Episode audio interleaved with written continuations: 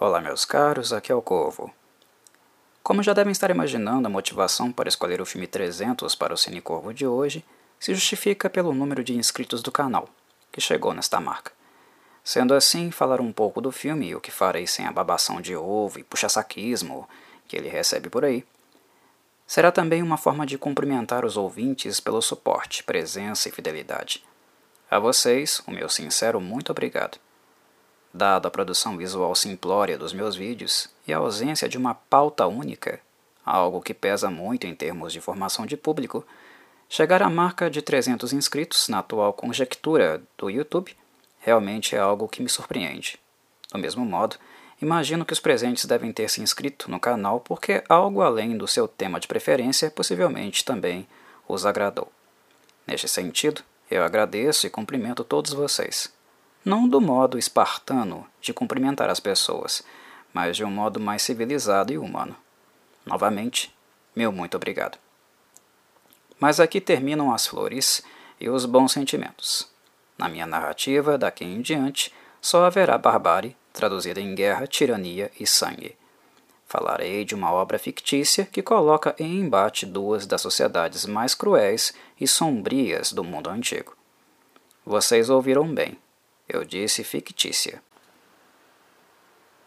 Deixo isso claro de cara porque, embora este filme seja de 2006, curiosamente muitas pessoas acreditam que ele fez uma leitura histórica realista das guerras persas e do episódio conhecido como a Batalha de Termópilas, que, segundo registros, aconteceu em 480 a.C. O evento foi real, meus caros, mas a forma como o filme o retrata, não. A obra cinematográfica nada mais é do que uma adaptação da série em quadrinhos de mesmo nome, escrita e desenhada por Frank Miller e Lynn Varley, publicada pela Dark Horse Comics de maio a setembro de 1998.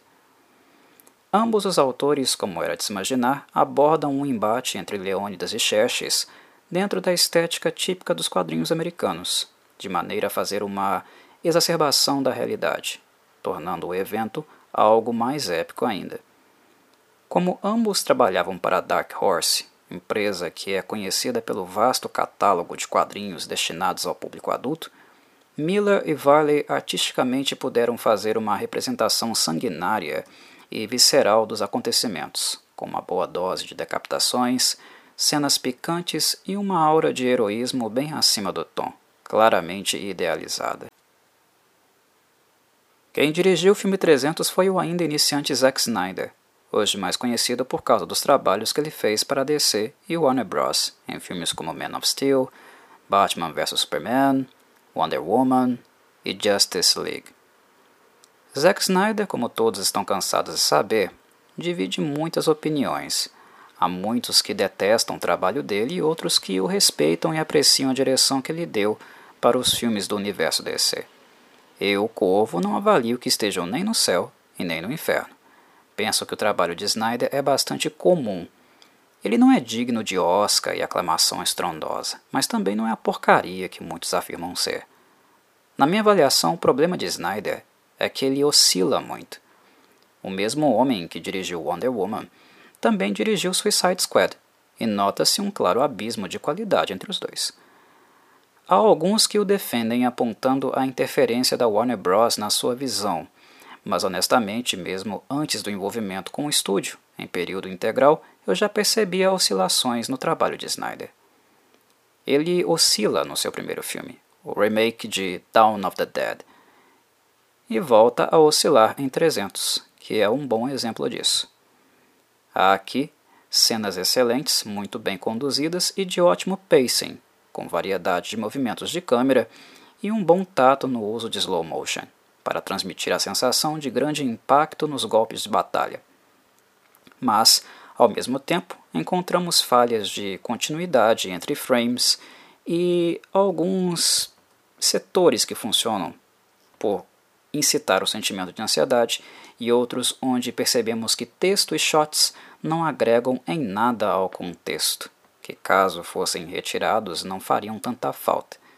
Para um filme de quase duas horas de duração, 300 poderia ter uma hora e meia e causar o mesmo impacto se mantidos os seus principais momentos. Não me entendam mal. Eu avalio que 300 seja um bom filme naquilo que se espera de um filme com essas características, mas honestamente, foi no departamento de atuação e fotografia onde ele mais me agradou, não na direção. Dito isso, penso que Snyder ainda fez um trabalho razoavelmente bom. É o Snyder que conhecemos. Nem 8, nem 80. Acredito que o motivo para Warner Bros. tê-lo convidado para este filme e assim iniciar sua parceria com ele é justamente esse, porque ela estava buscando um filme apenas seguro. Por mais que os fãs de 300 achem que este é o épico dos épicos, eu discordo categoricamente. Na minha avaliação, foi o evento histórico que ofereceu as características necessárias para a construção de um épico e não a audácia ou aquilo que o estúdio inseriu do ponto de vista técnico. 300 é um bom filme, mas mesmo se ele fosse inferior em termos de qualidade, penso que ele ainda seria épico, porque assim foi a Batalha das Termópilas. Um feito tão absurdo e improvável conseguido por Leônidas e seu pelotão que provavelmente até o espartano mais iludido e alienado não apostasse muito nas probabilidades. Como mencionei, Frank Miller e Lynn Varley retrataram na HQ algo ainda mais absurdo e impossível. Fizeram daquilo que já era épico algo quase sobrenatural, digno dos deuses do panteão grego. E não foi à toa que o próprio filme compara o pelotão espartano a Hércules. Mas esta era a intenção de Miller e Varley. Insisto em grifar que com esta intenção e estética mesmo um filme de baixo orçamento poderia perfeitamente captar essas nuances e ser aclamado. Lembro que 300 não foi um filme barato. 65 milhões de dólares em 2006 era uma alta quantia para os padrões da época. E o fato dele ter sido superavitário, chegando a quase 460 milhões em arrecadação, não faz do filme uma obra inquestionável ou perfeita. Como apontei, Snyder teve seus deslizes. Mas se há algo que eu não posso criticar negativamente em 300 são o elenco e a produção artística. A obra contou com nomes fortes como Gerhard Butler, Lina Headey, Vincent Regan, David Werhan e, claro, o brasileiro Rodrigo Santoro, que fez o rei persa Xerxes. De Santoro eu falarei separadamente em alguns instantes, mas principalmente Butler e Regan tiveram uma atuação quase retocável neste filme. Coléricos, orgulhosos, brutos e intimidadores, ambos incorporaram muitíssimo bem os princípios morais e a visão de mundo dos espartanos. Tal visão é facilmente questionável pelo higienismo e pela violência enquanto um princípio de vida. Mas atenção, Butler e Regan não estão aqui para fazer críticas, eles estão apenas para retratar o melhor espartano possível. Tanto fisicamente como mentalmente, o que é ainda mais difícil, ambos tiveram maior destaque em relação ao resto do elenco. Entretanto, David Werhan eu também considero muito importante no construto como um todo. Ele está presente no campo de batalha, mas sua principal função é apresentar ao público os princípios de Esparta, o que é ser um espartano. Em que se baseava tal reino. Sua voz contém boa entonação e o texto de Snyder, embora simples, é suficiente e adequado. Os princípios espartanos eram simples, pouco rebuscados, e uma narrativa tipicamente espartana deve possuir as mesmas características, o que Snyder compreendeu. Os espartanos foram lendas no campo de batalha, mestres da arte da guerra e dos assuntos a ela relacionados. Mas fora deste campo, eles eram bastante simplórios. O filme tem como função retratar isso, e avalio que Snyder o fez devidamente. Em relação a Rodrigo Santoro, por ser um brasileiro, como o seu conterrâneo, eu sinto que devo falar um pouquinho mais dele, em particular. É de conhecimento público que o brasileiro é muito intolerante com tudo e todos, o povo brasileiro. Mas nota-se que a intolerância do nosso povo com o próprio brasileiro tende a ser maior do que com os estrangeiros, independente da área onde um profissional atue. Mesmo que seja um ator ruim, Se colocarem um americano e um brasileiro lado a lado, equiparados em termos de pouca qualidade, o brasileiro vai jogar um tomate podre no ator americano e três ou quatro tomates podres no brasileiro. Isto é algo recorrente em nossa cultura. Podemos encontrar vários exemplos disso cotidianamente.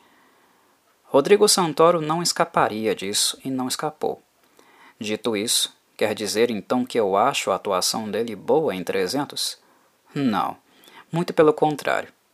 O gigante e tirano Xerxes é um personagem muito fraco, subaproveitado e a atuação de Santoro reflete a mesma pobreza. Mas isso não necessariamente foi culpa dele. Quem acompanhou a carreira de Santoro sabe que ele está longe de figurar entre os melhores atores e atrizes da história do cinema nacional. Mas ele, por méritos próprios, conseguiu, com sucesso, trabalhar e se manter no mercado americano, algo que poucos brasileiros conseguiram. Nem todo mundo tem parentesco com a Sônia Braga, com todo respeito a Alice. Veja bem, eu não estou dizendo que a Alice Braga não teve méritos ou não trabalhou para chegar ao mercado americano. Estou apenas constatando um fato de que ter uma tia como a Sônia Braga, que fez sucesso e é conhecida nos Estados Unidos, ajuda muito a conseguir contatos e oportunidades de emprego. Mas sendo honesto com o Santoro e vários outros artistas brasileiros que conseguiram trabalhar em alguma obra de Hollywood, nem todos tiveram esse privilégio. E os nossos melhores artistas, se pararmos para pensar, não chegaram nem perto de conseguir um bom contrato com algum estúdio por lá. Se Santoro conseguiu, foi por causa da sua ótima filmografia. Ele não é um gênio cênico brasileiro, mas seus papéis em filmes como Bicho de Sete Cabeças, Abril Despedaçado e Carandiru falam por si. Ele está longe de ser um ator medíocre embora não seja dos mais talentosos do nosso país. Os trabalhos dele em solo americano eu pessoalmente não posso dizer que gosto de muita coisa, mas seria injusto não reconhecer que ele teve bons momentos no cinema nacional, que justificaram a oportunidade de trabalhar em Hollywood. Verdade seja dita. Feita tais considerações, volto a repetir. O Xerxes de Santoro não é bom mas eu não deposito nele a responsabilidade disso, porque, para início de conversa, a única coisa que os produtores usaram de Santoro foi a sua expressão facial. Visualmente, Xerxes é um gigante e foi retratado dessa forma, com o uso de efeitos especiais. Corporalmente, ele apenas tenta negociar com a típica arrogância de um monarca que se acha um deus, que abre a boca apenas para comunicar a nulidade do seu intelecto. E quando o faz, a voz de Xerxes é sintética, grave, e para dar a sensação de que Leônidas estava falando com um ser sobre-humano. Em outras palavras, Santoro não pôde atuar fisicamente e nem mesmo vocalmente. Sobrou apenas a linguagem corporal, a facial, mais especificamente. E sejamos justos. Dadas estas limitações, Xerxes aparentou ter fúria, empáfia, medo e frustração nos momentos em que estes sentimentos precisaram ficar transparentes em suas feições. E em conclusão a isso, Santoro, portanto, fez o seu trabalho. A culpa do texto de Xerxes ser quase uma nulidade e da escassez de cenas onde ele poderia ser mais retratado não foi culpa do ator. Não neste filme. A responsabilidade disso é de Zack Snyder, que preferiu consumir duas horas de filme focando apenas nos espartanos e quase nada nos persas, que foram retratados apenas em campo de batalha em virtude das aberrações existentes em seus pelotões, como a tropa de elite chamada Os Imortais, por exemplo. Que este era o plano inicial do diretor, focar os espartanos para que ficassem esclarecidos os seus princípios e a sua empiria no campo de batalha, isso nós sabemos mas em um filme de duas horas. Sejamos sensatos. Dava para ter retratado um pouco melhor os principais personagens persas também, que no caso desse filme era apenas um. Só o Xerxes. Não dava para fazer? Eu avalio que sim. Em termos de produção, mais especificamente de som, imagem e figurino, eu tenho pouco ou quase nada a dizer de negativo sobre 300 também. Eu considero o filme graficamente muito bonito. Sua trilha sonora, na minha avaliação, é vazia e não está à altura do clima épico das façanhas de Leônidas e da infantaria. Mas, visualmente, 300 é sim muito satisfatório. Snyder filmou de maneira bem interessante. No início do vídeo, eu falei sobre o uso do slow motion, como uma forma de transmitir a sensação dos golpes serem mais fortes do que realmente são, aumentando assim o grau de violência daquilo que é retratado. Tal técnica é bastante antiga e sempre oportuna se bem aplicada. Snyder faz isso muito bem. Mas há algo que ele faz e que me agrada bastante também, que foi o movimento de câmera no momento em que ele aplica o slow motion. A câmera não fica estática, parada no mesmo ângulo. Ela varia muito, dependendo do movimento dos envolvidos, antes e depois do impacto. Isto é algo que podemos perceber, por exemplo, em uma cena onde um espartano golpeia o persa que por sua vez não consegue parar, mesmo atingido, porque estava no pique para atacar. Com o escudo, o espartano apara o impacto do corpo do persa e o arremessa para trás, para suas costas. A cena é muito bem filmada, mas o que é realmente notório nela é como a câmera trabalha, porque de certa maneira ela segue a motricidade dos corpos envolvidos. Sendo assim, a lente não fica estática em 90 graus. O tempo inteiro. Ela se movimenta e gira mesmo no, slow, no slow motion. Em termos de figurino, eu tenho pouco a comentar. A CGI utilizada no filme agrega muito ao senso estético, e isso era algo muito importante, principalmente devido ao choque entre culturas.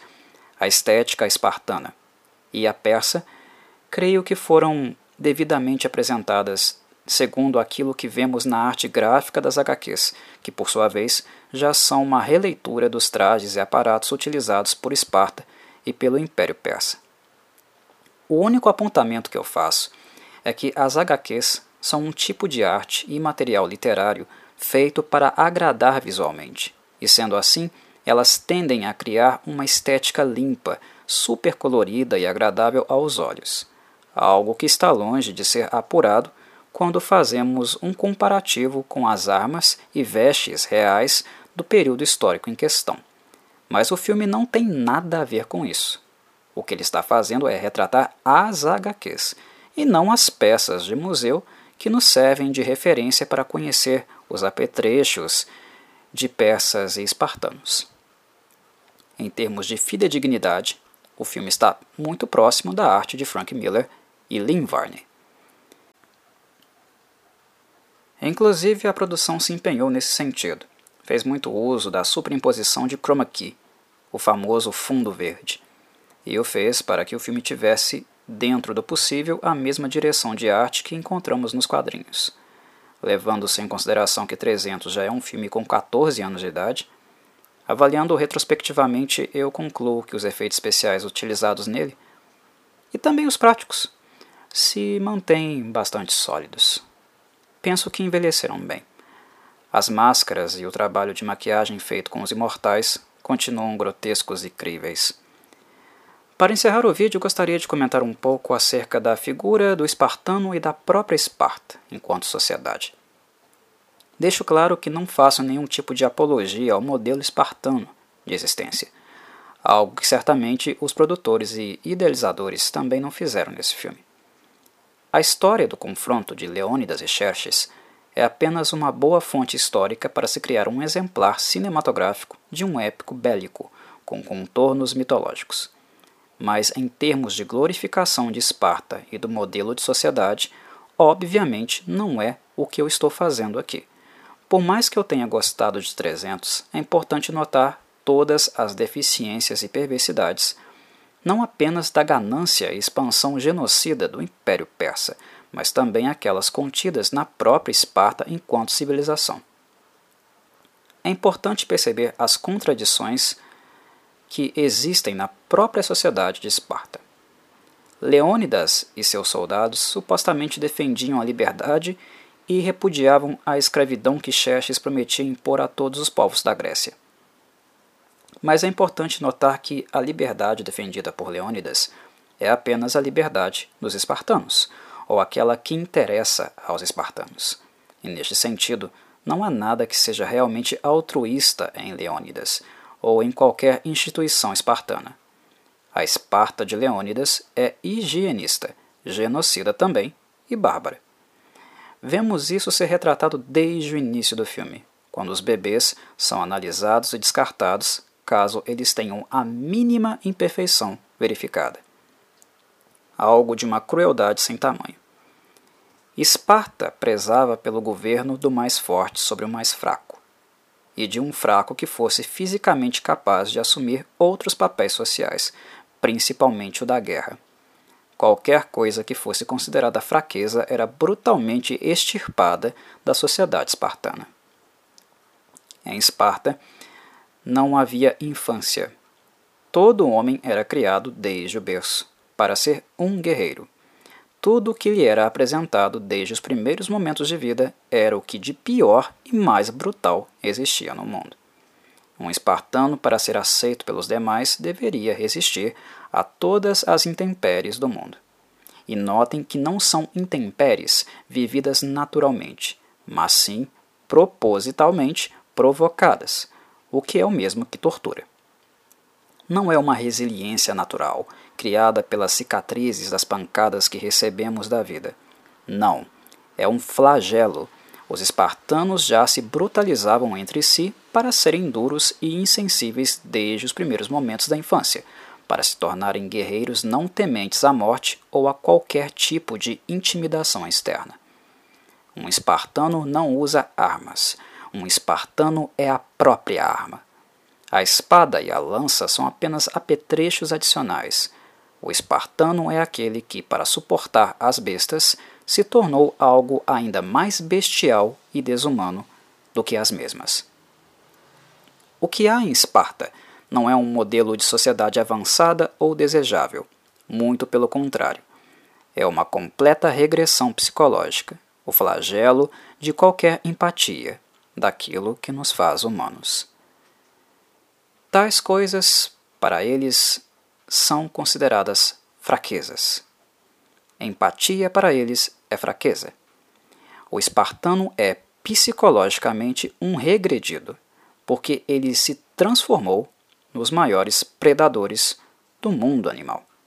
Seu comportamento não é muito diferente de uma leoa que caça na selva ou de um crocodilo aguardando pacientemente no pântano. Esta regressão dos espartanos não quer dizer que eles sejam estúpidos, não se trata disso. Vemos no filme que eles não são apenas músculo.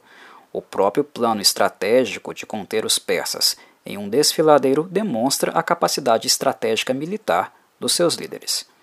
E é por isso que eu os comparo aos predadores. A regressão que eu menciono é uma de ordem emocional, daqueles que foram flagelados a ponto de não conseguirem mais ter sensibilidade. Do ponto de vista da guerra, é algo inquestionável a eficácia, porque a base da sociedade espartana era a guerra. Eles eram especialistas neste campo, algo que Leônidas deixa claro em momentos que fala com gregos de diferentes regiões. Mas isso é tudo que um espartano conhece, ou que pode ser. Ele vive para matar, porque ele é, em si, uma arma. E morrer, não mais, ele teme, porque isto foi brutalmente arrancado da sua configuração psicológica. Sendo assim, é claro que eu, Corvo, não glorifico este tipo de sociedade ou de postura. Por mais que, como sociedade, ainda observemos uma quantidade considerável de pessoas que enxergam nos espartanos um modelo ideal de homem e de civilização, isto ainda persiste em virtude de toda a violência que os seres humanos ainda são submetidos. A insensibilidade, usada como uma carapaça para tentar sobreviver aos golpes e ameaças, cria uma cegueira onde não se percebe que a tirania não é algo presente apenas em Xerxes, mas também em Leônidas. E isso é algo importante de verificar, antes que saiamos por aí apontando heróis em figuras que não são capazes de produzir algo além da destruição. Um filme como 300 é interessante por ser um recorte histórico e propiciar provocações e reflexões. para aprendermos com episódios sombrios da nossa história, que acreditamos terem ficado no passado, mas cujos elementos estão mais presentes do que imaginamos. Snyder e a Warner Bros. não fazem isso, obviamente, nesse filme.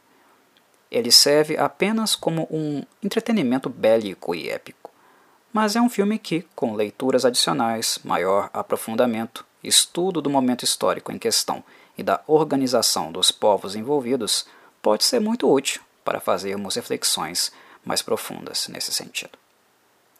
Enfim, 300 é um bom filme, entrega aquilo que promete, mas nada mais além do que ele promete. Não é um filme que proporciona surpresas. Ele tem deficiências, mas a apresentação gráfica e ambientação frenética são alguns dos seus principais diferenciais compensatórios. Filme de um Zack Snyder ainda iniciante, mas com alguns atributos que justificaram a confiança que a Warner Bros. depositou nele. A todos, um forte abraço e saudações corvídeas.